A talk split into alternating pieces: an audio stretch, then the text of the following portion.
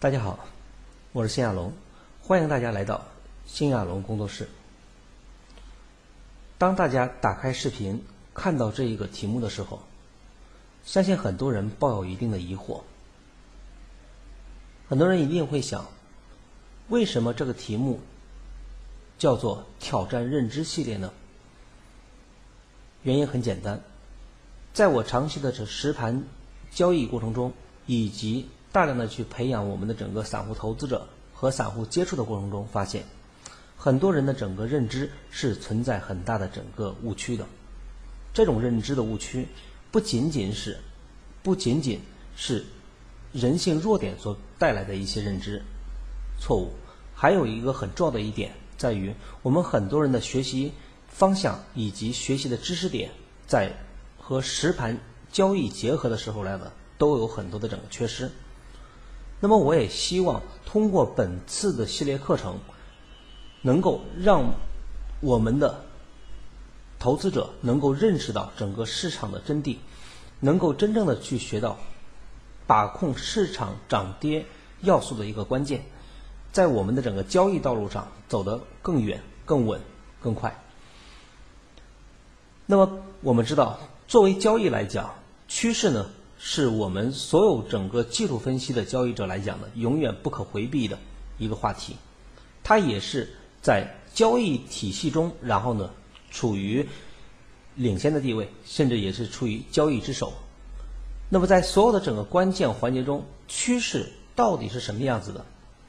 那么我希望呢，通过整个本次系列课程中，我们从趋势入手，然后呢，进行一个详细的了解。那么在副标题里边，我谈到了四个词，叫做听到、下到、学到和悟到。那么我希望的是什么呢？就是说每一个人，当你听到这个视频的时候，或者看到这个视频的时候，那么一定会被整个我中间的一些观念或者一些词眼所吓到。吓到的原因很简单，一定是因为你以前并没有去知，并不知道你所学习的、你所掌握的。或者你现在所运用的是整个错误的问题。如果你听到我的一些观点，或者说在求证的过程中，你会发现你会被整个里边市场的一些真正的整个走势上所吓到，那么你也会意识到你在以前的整个交易中所存在的问题。第三个叫学到，学到什么？就是通过我在讲这个交易体系的方式的过程中。能够通过我所讲的东西，东西能够学到你以前所没有学到的东西，能够对于你现在的交易或者未来的整个交易来讲起到一个非常重要的作用。第四个词叫做整个悟道，也就是通过前面的整个的听到、下到和学到，在这样的一个反复过程中去感悟市场的整个涨跌的真谛，涨跌的一些根本规律，通过这些规律，然后呢去感悟市场的交易。的真正方法是什么？那么进而对于我们的整个交易能够形成一个正向的一个好的一个引导方向。那么本次系列课程来讲呢，那么我们将分成几个部分进行讲解。第一个，我们会呃，第一个就是有关于趋势的几个问题，啊，第二个方面来讲呢，就是趋势的心结。就是原来的趋势到底原来趋势是长这样的，到底长什么样呢？我们很多人其实对于这个词眼来讲呢并不陌生，但是呢在和实战结合的时候，我相信一定是陌生的。那么具体的答案来讲呢，我们在下面的课程中会去逐渐的去讲解。那么第三个部分来讲呢，也是系列课程中非常重要的一个点，就是趋势的延伸，趋势的延伸。就是原来这才是真正的交易，就是我们将通过趋势的整个反思，到趋势的整个真正的一个呃心结，再到整个里面真正的交易是什么样子的，如何利用趋势进行交易。那么这是我们在本次系列课中的整个第三个要点。第四个方面来讲，就是散户到散户精英的一个进化之路是什么样子的？我们如何从一个真正的小散变成一个散户精英？成为整个市场中二八法则中的二，而不是八。嗯，那么当然，更多的整个后续的整个系列课程呢，我们逐渐的会在我们的整个优酷直播间啊，也就是新亚龙工作室直播间，然后呢，自频道进行整个相应的整个推出。那么，感兴趣的朋友可以去扫屏幕上的二维码啊，第一个二维码是我的整个公呃新亚龙工作室的公众号微信公众号，第二个呢是那个优酷直播间的优酷直播间的那一个订阅号。大家呢扫过之后，那么欢迎大家的整个订阅。那么好，今天来呢，我们首先呢，我们今天将先去讲解第一和第二部分的内容。那么好，有关趋势的几个问题，这也是整个里面呢，我们在讲趋势之前呢，首先大家要去清楚的事情。那么好，关于趋势来讲，我们需要要做几个反思。我相信很多人听到趋势以后不屑一顾。会认为趋势谁不知道呢？谁谁都知道整个趋势，啊，这也就是整个趋势的定义。那么恰恰这个点呢，是我们今天要反思的第一个点，就是趋势的定义是什么？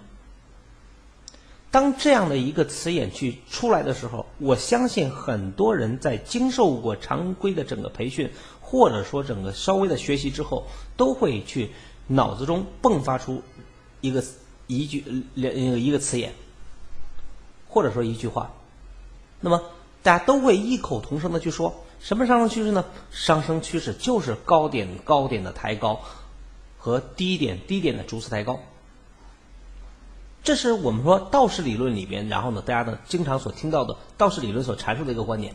什么上升趋势？他说就是一个上升回调，上升回调，上升回调，也就是说。低点低点的逐次抬高，高点高点的逐次抬高为上升趋势。那么什么是下降趋势呢？下降趋势是下跌反弹，下跌反弹，下跌反弹，下跌，也就是高点高点的逐次降低和低点低点的逐次降低就代表了下降趋势。那么好，很多人说这有什么可反思的呢？这书上已经道氏理论已经一百年的历史，它。整个里边既然能够存活，证明它是对的，我不否认这种观点，我不否认这种观点。然后呢，我要去谈一个问题，就是因为我们所有的学习，我们的概念也好，还是整个的技巧也好，所有的东西都要回归于实战。那么好，从道氏理论来，对于趋势的描述，就是高点高点高点高点的逐次抬高，低点低点的逐次抬高，那么为上升趋势。这个定义是没有任何错误的，到今天为止我也没有去否认它。但是试问大家，我们恰恰这样的一个显而易见的一个问题，然后呢，却蕴藏了一个在实盘中的一个很大问题。什么问题呢？那么好，为什么有多数人问大家一个问题：为什么多数人整个里边明白趋势，你却无法按照趋势去操作？也就是说。经常会有人说：“老师，我知道它明明向上，但是我为什么却不能赚钱？甚至我明明知道上升趋势，却整个里面老是亏钱出来，原因是什么呢？我也知道顺势去做，那么是因为这个概念里边，它只是对于整个趋势的框架做了一个大概的描述，但是它并没有上升到从实盘的角度去出发。举一个很简单的例子，什么例子呢？比如。当价格上涨回调上涨回调，那我问大家来讲，现在有了低点低点的低点低点的抬高，好，你说这个地方才有一次不对，好这个地方，那么我们画两次，也就现在有了低点低点的抬高和高点高点的抬高，那么好，如果按照定义来讲，它一定是一个上升趋势，没错吧？那么好，上升趋势应该怎么做呢？我们所有人都知道，上升趋势就应该是回调买多，顺势操作，对吧？那么好，实际的问题来了，在实际操作过程中，好回调跟多。那么第一个问题是回调多少根？是回调到这儿跟，是在这儿跟单，还是再回调跟跟，还是在这儿跟，还是在这儿跟？因为在整个趋势的定义里边，只要临近的低点不破，就代表了趋势向上。那么好，这个时候在实际交易中就面临一个问题：好，这个地方也是回调跟，这个地方还是回调跟，这个地方、这个地方、这个地方都是回调根多。那么实际的问题就来了，如果你在这儿买的话，是回调更多吗？你遵从了上升趋势的回调更多的原则，但是你会发现，你的跟进点如果跟进以后一直下跌，你能不能假设从这个地方开始上涨，你能不能扛到这个位置？扛到未来的整个上涨，这是两回事儿，这是两回事儿，这也是为什么有的人我也是回调更多，但是为什么整个里面没有去等到上涨？好，有的人我在这儿跟，在这儿跟，有的人在这儿跟，它的跟的位置不同是完全不同的，但是从原则上来讲，我都是按照顺势去跟，都是回调跟回调跟。但是回调跟的问题来讲，它这个时候就涉及到一个问题：回调的这个空间到底有多大？我到在这个下跌过程中，或者这个刺激回撤中，我到底在哪儿跟？当然，我们知道在低点跟当然是合适的，但是我们说在实际的交易中，你想跟到低点是很难的，是很难的。那么这个时候就面临一个问题，就是说在哪儿跟的问题，这是整个第一个点。好，如果你做的股票。你很多人说，我买我知道是上升趋势，所以我买买了以后我就套着套着不管它就上去了，好，这是一种，这是一种。但是如果做现货交易的话，特别是存在杠杆交易的话，那么好，你如果买到这个地方，不用说市场它未来整个里面上涨不上涨，就算是即使是整个里面继续延续上涨，好，你的资金能不能扛到这个地方？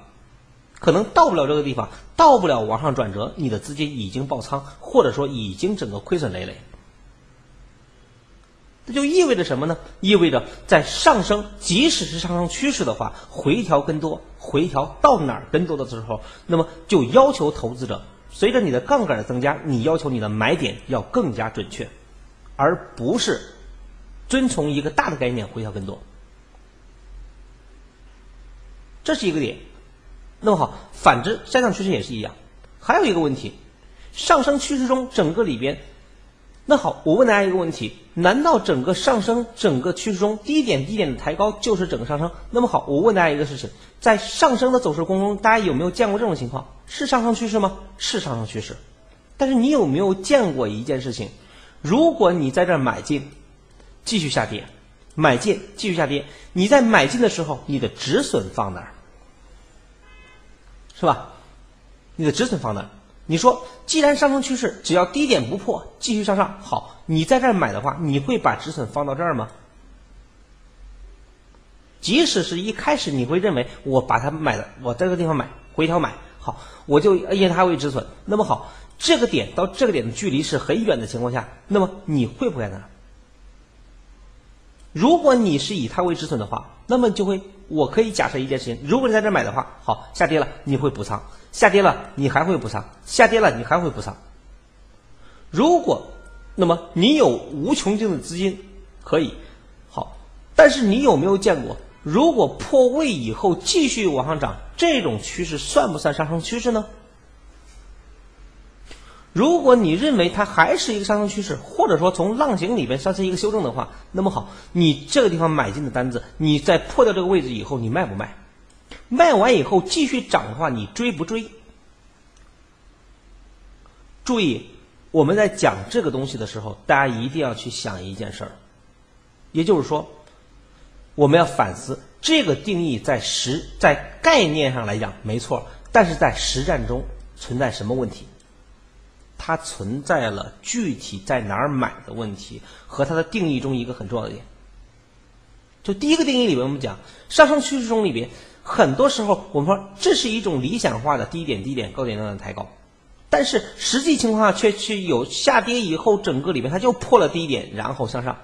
当这个地方的时候，如果按照趋势来讲，你认为整个转空了，你去追空又是什么样的呢？就算不是追空，你把这些买进的多单在这个地方平掉，你平到的最低点又是什么样的感觉？好，对于定义的整个市场。第二个，我们如何按照趋势买卖？刚我们说了一个上升趋势里边，难道你就因为这个地方它整个不破，所以上升趋势在这买买买一直买吗？我们姑且不说你的资金有多少，我相信多数人的资金是有限的。如果再加上杠杆交易的话，你的买点就显得更加重要。如果你按照它的整个点，你会发现经常会有这种情况。这种情况是我臆想出来的吗？我相信不是。我相信不是，因为什么？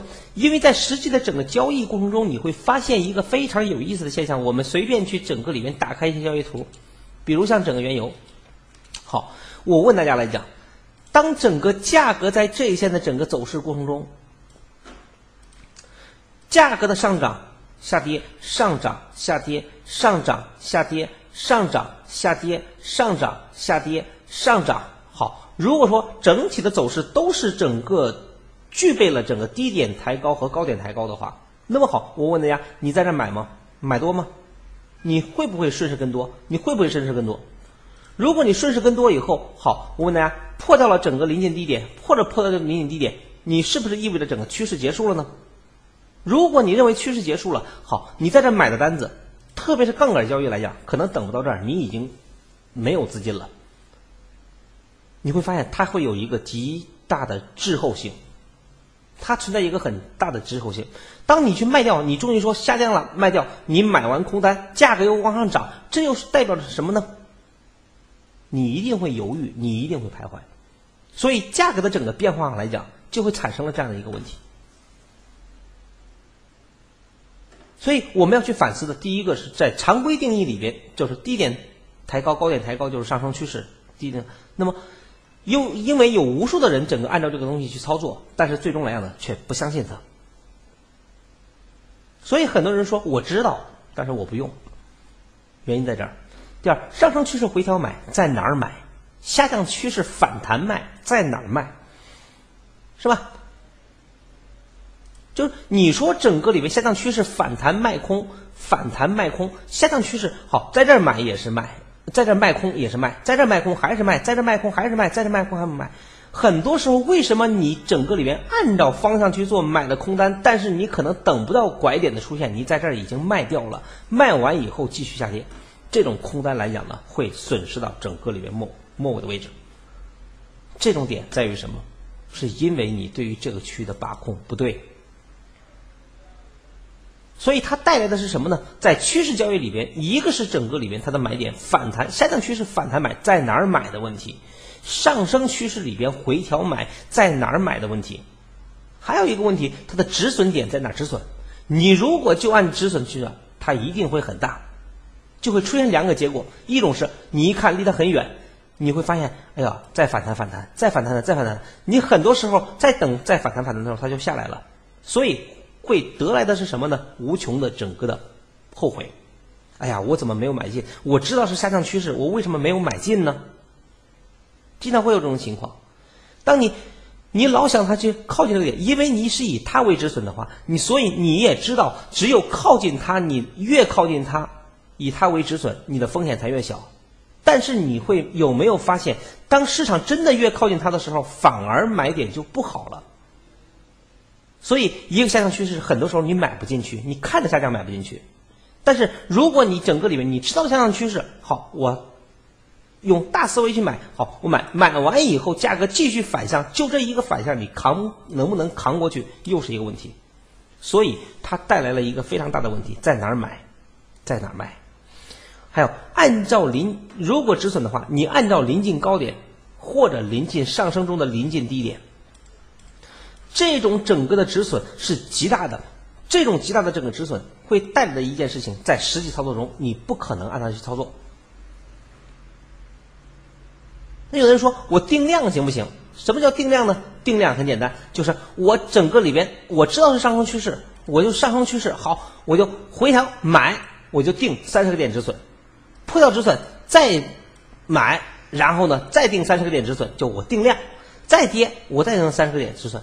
你说有没有机会博取上涨呢？有，但是我还是问那一句话：第一，在实际的整个交易中，当你止损一次，下一次你还那么信心十足吗？当你止损两次，第三次还信心十足吗？因为我们发现了有很多的人，因为整个一次两次止损以后，恰恰在最低点附近的时候没敢买，价格上去了。下降趋势也是一样的道理。这种整个事情非常常见。如果你是做过实盘交易的话，我相信你有这种感悟。所以，按照它的整个止损是不对的，按照定量也是不对的。那么好，第四个方面，如何如那么空间的问题。好，我买进以后，假如我买了以后价格形成上涨，那么好，整个里边我如何判定空间呢？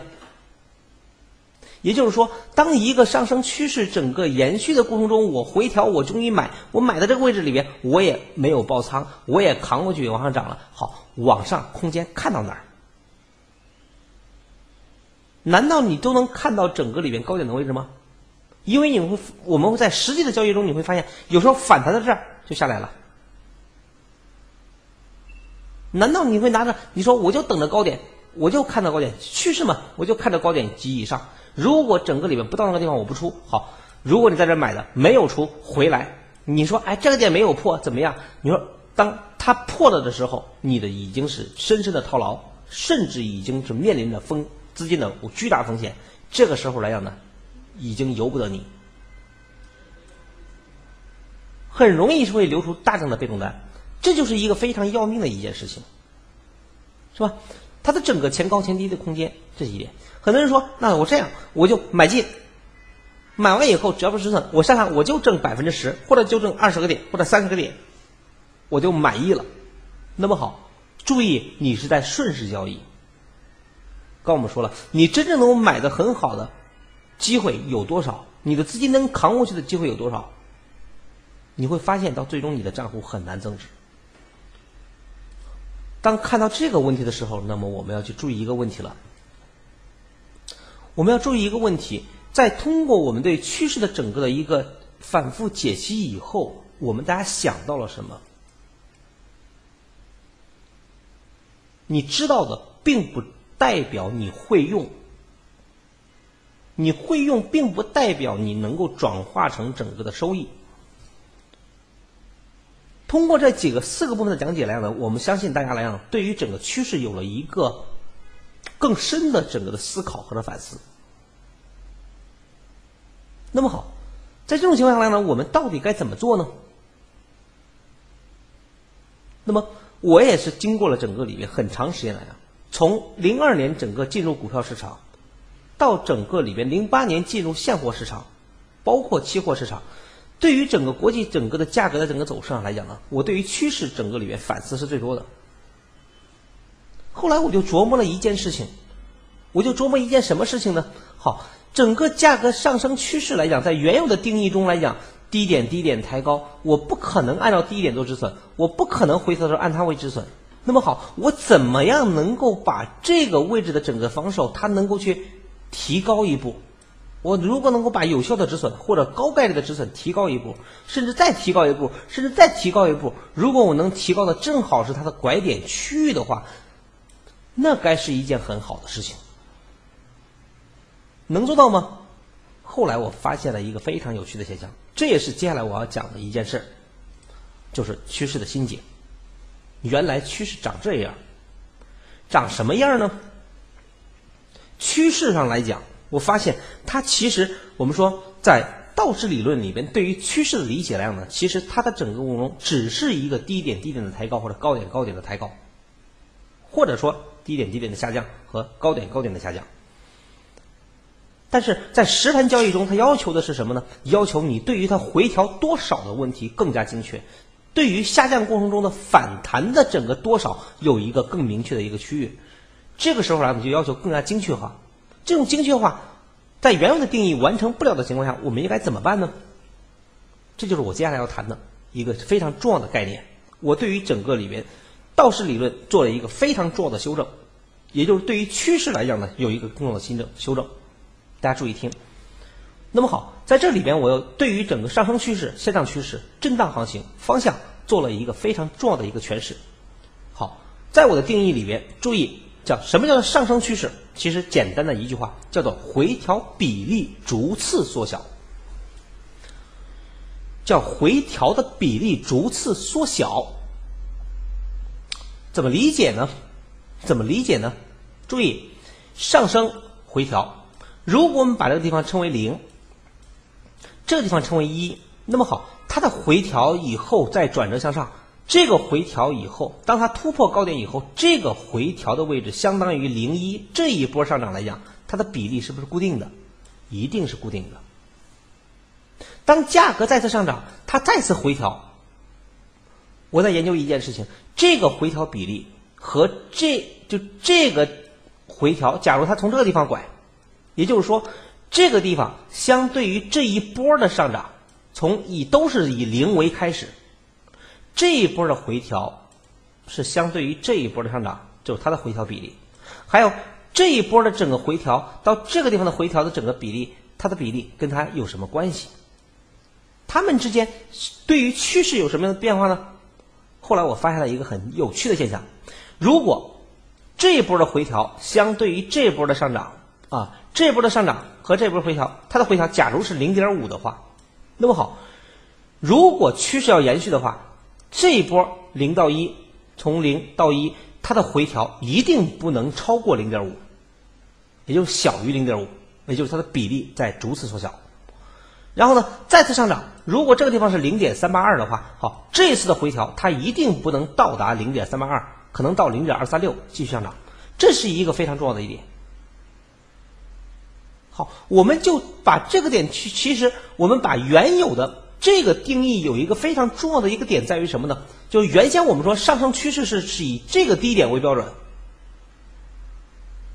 那么当这个定义来讲呢，我有了以后，如果这个比例这个认知是对正确的话，那么好，它的回调比例，那么好，我就可以去缩小，我就可以把它不是这个低点，而是更高的位置，这个更高的位置，我就有了一个非常。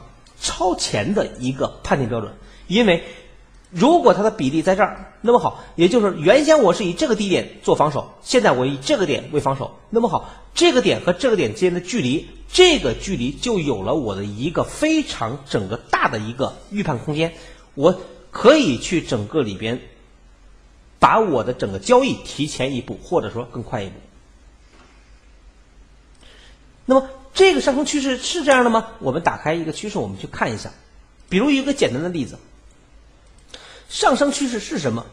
上升趋势它告诉我们一个非常重要的一个道理，叫做我们说上升下降，上升下降，上升下降，上升下降，上升。那么好，我问大家一个非常简单的一个点在于什么？我们首先的从整个的价格走上来讲，判断比例来讲，最好的一点就是我们可以通过整个百分比线，比如打开百分比线，我们会发现一一个现象。我们看这一波整个走势，我们把它对准这个低点，好，这一波的整个的回调比例，从上涨到回调，这个比例就是这个线，这根线就是倒数第二根线，实线啊，实线一二，这是倒数第二根线。好，我们往上拉，注意，刚我们说了零不变，一往上拉，随着价格抬高，拉到最高点。注意，刚刚的这个低点对应的比例是不是也在往上升啊？它也在往上升了。如果说以前我们判断上升趋势是只要回调不破低点上升延续，那么现在我们就可以说，只要这个线不到，只要这个比例不到，那么它就延续。好，我们继续走，把这个比例。对应这一条线，这是刚刚这个地点对应的第二条倒倒数第二条线。好，这个地点对应倒数第三条线。我们继续往上拉，看这个地方，这个地方的整个位中来讲，你会发现，这是倒数第四四根线，它依然在向上，比例没有变，所以它的趋势在延续。它的整个位中来讲呢，这个低点在哪儿呢？在这儿。好。哎，我们发现了这几条线，这个低点对应这条线，这个低点对应这条线，这个低点对应这条线，这个低点对应这条线。好，我们把这条线整个里边也同样的整个用来。刚刚最下边一根线我们没有说，好，我们拉下来。也就是说，这个低点对应这条线，看啊，我并没有作弊，看见没有？最低一第一根线，第二根线，第三根线。第四根线，第五根线，好，未来的整个趋势，也就是说，它只要回调跟临近的一次回调比例，只要没有改变，证明整个未来方向继续向上。但是注意一件事情，价格整个里边，当它这根线已经回调打这一比例线，代表什么意思？它已经告诉你了，这次回调不一样。它一旦把临近的位置的位置里边达到，已经不一样了。特别是在这个位置里边，第二根线连着打两根线的时候，它的回调比例已经相当于整个前期的什么呀？它已经达到了这一根线所对应的比例线了，证明一件事情，这次回调跟往常不一样，也就是什么意思呢？就是代表了趋势即将转折。即将转折，很多人说即将转折为什么还要反弹呢？这个来呢是我后边要讲的内容，这个地方来呢。节奏线的整个位置来讲呢，它还我把它称为节奏线。这些定位线的位置来讲，它还有重要的整个支撑作用。这个支撑作用来讲呢，是我后期讲的，它是后边整个我要讲的知识点中的其中一个，叫做上升过程中价格整个下跌突破一点三八二，价格整个里边向上打破它为下打上攻，同时低点所对应节奏线在这一线，所以低点以下的位置来讲呢为反转。为短期反转点，再加上定位线的整个节奏作用，所以这一线区域中产生支撑。但是因为摸到线，所以未来向上为又多，向上又多。当它打这一线的时候，向上又多，未来要转向。这就是在提前你通过整个定位线就可以去看到的。所以它盘整完以后，为什么去转向？一个很重要的原因。这个区域中的整个变化量呢，它是极其有意思的。而且你会发现，这个区域的转折跟什么有关系呢？它和这一线的整个位置连，还有一个非常重要的一个变化。大家看它的整个转折，发现没有？它的转折点为什么在这一线？因为这个点的位置来讲，和它有极其重要的关系。这个来讲涉及到了选点，这就延伸出来另外的一个新亚龙体系中的一个关键点。所以你们会发现，趋势的整个里边逐次下降就是这样的，包括我们去看。我们看价格向下下跌，我问大家，价格下跌反弹下跌，是这样的吧？价格下跌反弹那么好，我们说当价格形成整个下跌反弹，这个位置中对应的比例在这儿，它对应的比例在这个位置里边，那么好，我们说从上往下的第二个线，在价格注意这一线的整个走势中，这是一个下反下小反下走。这种整个向下加速的时候，第一，它和前期的低点有关系，它一定是整个里面面临着整个的一个阻力。和支撑，而且这种下跌来讲呢，我们知道下跌中的反弹，下跌中的反弹，下跌中的反弹，当反弹越来越小的时候，这个时候你后期你在学习以后，你就会清楚，这种小反弹越来越少的时候，它只要敢来一根线，就证明了整个反转，就代表原有的下降趋势结束和原有的上升趋势。当一根线，这一根线，大家明显能够感觉到一个非常有意思的现象是什么呢？如果你去学完比例以后，你就会发现一个现象。注意，在它临近的整个反弹过程中，这个区域中的反弹在这儿，看它的临近反弹，原先的反弹的位置来讲呢，都在这儿。原先的反弹都在这儿，它的反弹量呢会越来越小。这个地方的反弹呢，在这儿。但是你注意啊，当它临近我往达到低点以后，这一条线已经达到这儿，代表什么意思？代表下行结束，要转上行了，也就是说要从向下转为向上。还有一个很重要的原因，第一，它的向下整个里边改变了原有的方向；第二个很重要的点在于什么呢？还有一个非常重要的一点，注意，我我们看它未来的整个支撑，它的未来整个的支撑作用。注意倒数第二根线，倒数第二根线，价格也即将靠近这一线，也就是说，其实价格会后期进行一次修正，叫上回上回，这一个点所对应的线，只要这一线不打，代表未来向上，所以它的向下来讲呢，越来越靠近这一线重要的支撑区，再加上整个里面这样的一个反抽，改变了原有下行。注意，下有支撑，上边的整个往下走的过程中，又改变了下行，要往上走，下边推着往上走，上边拉着往上走，它就形成了整个向的转折。所以呢，这就是未来的整个的区域。包括往上涨的时候，它的整个区域中为什么会整个里面向下转折？因为很简单，价格在这一线区域中来讲呢，它又构成了一个非常重要的点。知道这个点为什么转吗？它转的一个很重要的地方在于，价格下反，这是一个大的下。当大的价格下跌和反弹的时候来讲呢，你会看到市场从这个点的位置来讲呢，这个点在这儿，看到倒数第二根线，从上往下的第二根实线。拉到这个地方以后，你会发现一个现象，这个点在这儿。为什么价格靠到这儿？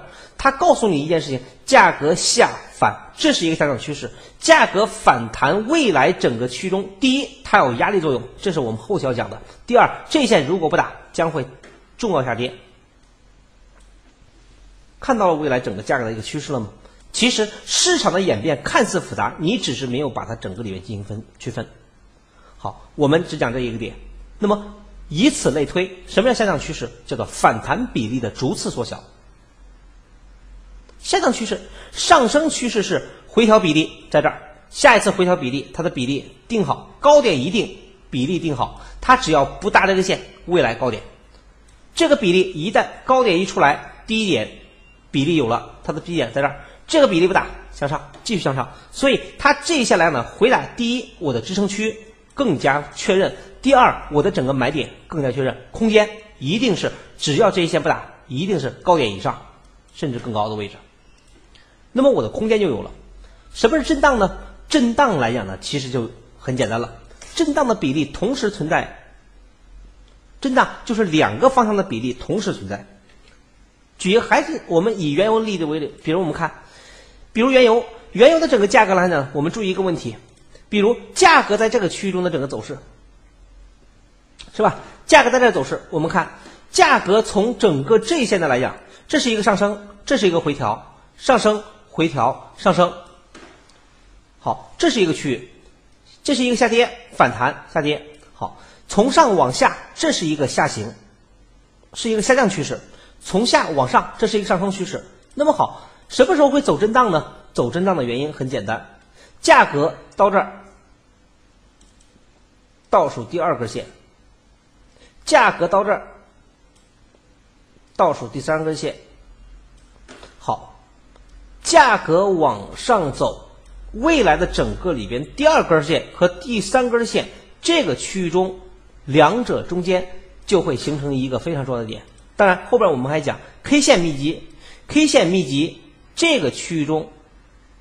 是未来的一个分重要重重要区域，也就是说，大的整个结构上来讲，这一线它的整个区域中，不管打不打，价格整个位置来讲，这个低点对应的整个支撑是固定的，在这一线附近。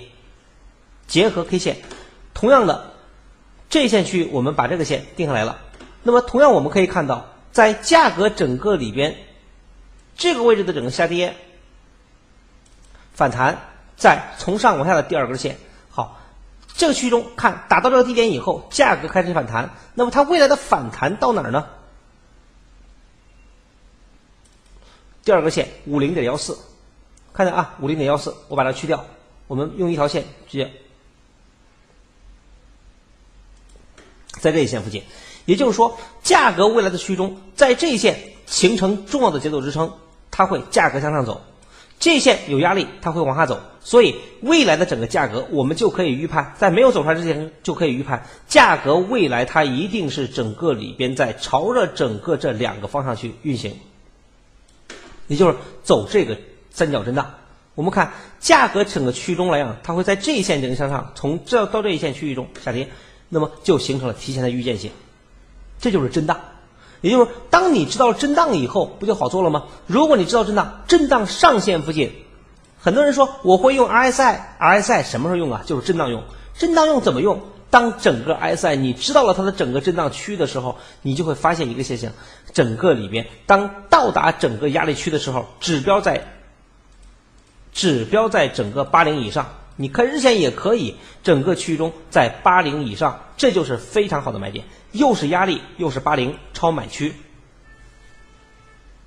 你会发现你所学的东西都有用了。为什么以前你所学的很多东西不好用呢？是因为你不知道它什么时候用，以及对于方向的判定不存在。第四，方向就是比例逐次缩小，则方向延续；否则即将反向。其实很简单的一句话就是什么呢？就是刚我们说了，跟前面几个上升趋势是什么呢？上回比例较大、较小，越来越小。当回调比例变化变化以后，又多转向，这就是它的整个变化。所以点与点之间的关系，点与点之间的关系，它们之间有着必然的联系。这种来讲，在我经历了整个长期验证以后，它一定不是整个什么呀？它一定不是。那种，比如我们去看随便的一波行情，这波来讲它为什么会反转？你会发现，价格在整个的价格走走势中下反下反下，这种整个的下反下的整个的走势中，它的临近的一次反弹，就这一根阳线就已经代表了临近的节奏改变。它的改变包括这种反弹改变它的临近方向，那么代表了整个未来整个市场的转向，这是一个大的转向。你包括整个白银在内，白银在内也同样是如此。为什么整个里边你可以去看价格的上回它的比例，它的比例，它的比例，你会发现这些比例点为什么它一直往上推，是因为这些比例并没有形成改变。当然，如何去把握这个低点的整个位置来讲呢？其实通过比例来讲延伸，我们依然可以去整个里面知道。这就是我要讲的整个定义。所以今天的整个课程里面，我们讲到下降趋势和上升趋势以及震荡行情的判定。我相信很多人，因为以前很多人去用指标的时候啊，分成趋势类指标和摆动类指标。谁都知道上升趋势、下降趋势用趋势类指标，然后呢，震荡行情用摆动类指标。但是注意一个问题，如很多人说老师如何分辨趋势？怎么样能够更好的分辨趋势？其实今天呢，给大家讲一个非常重要的概念，这也是新亚龙交易体系里边非常重要的一点。那么。但是具体的整个点上来讲呢，怎么去买卖？因为从刚刚所讲的整个一个趋势交易里边，其实我们可以引申出很多，比如像重要的阻力。前面我们的课程中讲了，如何判断重要阻力，也就是重要的支撑或者重要压力，判定拐点呢？如何进行方向的整个判定？刚刚的判定其实已经讲了，但是它还有一个非常重要的一点，就是它在在上升过程中，这个比例线，假如在这儿，这个比例线打与不打？摸与不摸，它又代表了一个什么样意象？它离得远和离得近又有什么的关系？这些点上来讲呢，其实都有，包括像方向空间的预判，它可以去整个里面同样引申出空间预判，右多和右空。我们如何在行情中整个里面判定右多右空？包括必破点，也就是我后期所谈到的牵引点，包括特殊形态空中接力。其实这些点上来讲呢，是这个交易体系中然后呢必备的几个点位。那么在后边的这个课程中，我们将会继续去讲，会详细的去讲解。所以呢，对于整个里边，想如果想听到整个更精彩的课程，欢迎大家关注我的整个啊优酷自媒体频道啊，大家可以用手机扫二维码，扫到扫到这个二维码，这是我的优酷直播间。然后呢，这个是整个微信的公众平台，那么这两个都可以去加一下。那么。对于视频来讲呢，我们的第一时间的发布都是在整个优酷直播间，大家可以扫这个，扫完以后欢迎大家订阅。你订阅以后有新的视频上传，大家都可以去第一时间看到。那么好吧这也是我们下一节课的整个预告。那么今天的整个课程呢我们讲到这些谢谢大家收听我们下节课程再见。